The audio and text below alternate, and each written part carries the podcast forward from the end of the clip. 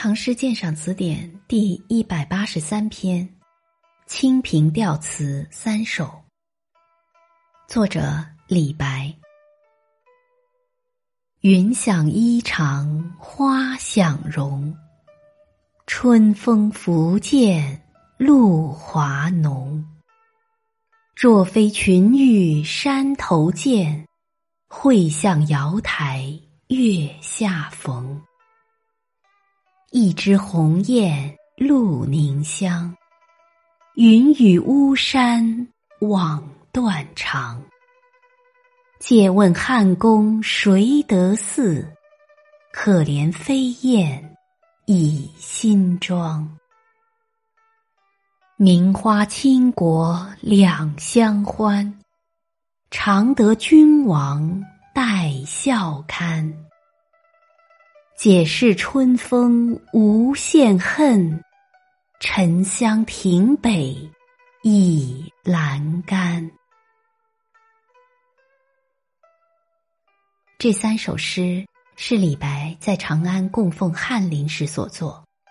一日，玄宗和杨妃在宫中观牡丹花，因命李白写新乐章，李白奉诏而作。在三首诗中，把木芍药，也即是牡丹和杨妃交互在一起写，花即是人，人即是花，把人面花光浑融一片，同蒙唐玄宗的恩泽。从篇章结构上说，第一首从空间来写，把读者引入禅宫阆苑；第二首从时间来写。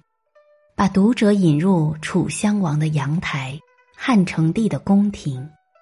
第三首归到目前的现实，点明唐宫中的沉香亭北。诗笔不仅挥洒自如，而且相互勾带。第一首中的春风和第三首中的春风前后遥相呼应。第一首一起七字。云想衣裳花想容，把杨贵妃的衣服写成真如霓裳羽衣一般，簇拥着她那丰满的玉容。想字有正反两面的理解，可以说是见云而想到衣裳，见花而想到容貌，也可以说把衣裳想象为云，把容貌想象为花。这样交互参差，七字之中就给人以花团锦簇之感。接下去，春风拂槛露华浓，进一步以露华浓来点染花容。美丽的牡丹花在晶莹的露水中显得更加艳野，这就使上句更为憨满，同时也以风露。暗喻君王的恩泽，使花容人面倍见精神。下面诗人的想象忽又升腾到天堂西王母所居的群玉山、瑶台。若非会相，诗人故作选择，一时肯定，这样超绝人寰的花容。恐怕只有在上天仙境才能见到。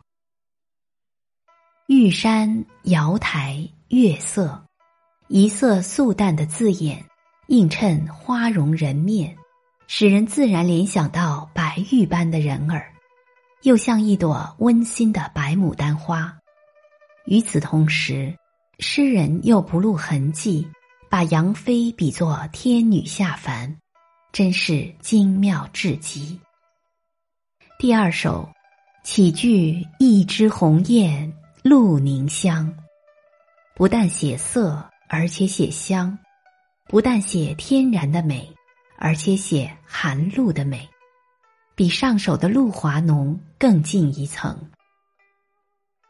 云雨巫山枉断肠，用楚襄王的故事。把上句的花加以人化，指出楚王为神女而断肠。其实梦中的神女哪里及得到当前的花容人面？再算下来，汉成帝的皇后赵飞燕，可算得绝代美人了。可是赵飞燕还得倚仗新装，哪里及得眼前花容月貌般的杨妃？不需脂粉，便是天然绝色。这一首以压低神女和飞燕，来抬高杨妃，借古喻今，亦是尊题之法。相传赵飞燕体态轻盈，能站在宫人手托的水晶盘中歌舞，而杨妃则比较丰肥，故有“环肥燕瘦”之语。后人据此就编造事实，说杨妃极喜赐三诗。时常吟额，高力士因李白曾命之脱靴，认为大辱，就向杨妃进谗，说李白以飞燕之寿激杨妃之肥，以飞燕之私通赤凤激杨妃之恭维不减。李白诗中果有此意，首先就瞒不过博学能文的玄宗，而杨妃也不是毫无文化修养的人。据原诗来看，很明显是一古尊今，好事之徒强加曲解，其实是不可通的。第三首从先进古人返回到现实，起首二句：“名花倾国两相欢，常得君王带笑看。”倾国美人当然指杨妃。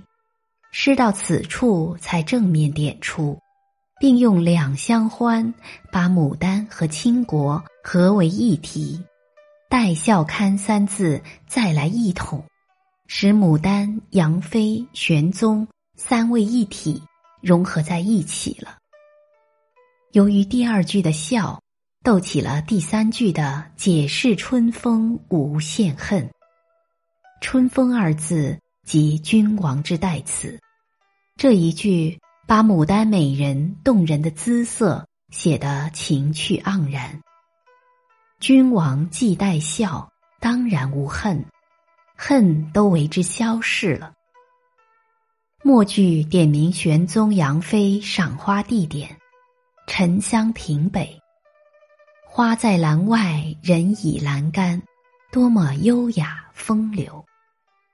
这三首诗，语语浓艳，字字流趴，而最突出的是将花与人混融在一起写，如“云想衣裳花想容”，又似在写花光，又似在写人面。一枝红艳露凝香，也都是人物交融，言在此而意在彼。读这三首诗，如觉春风满纸，花光满眼，人面迷离，不带什么刻画，而自然使人觉得这是牡丹，这是美人玉色，而不是别的。无怪这三首诗当时就深为唐玄宗所赞赏。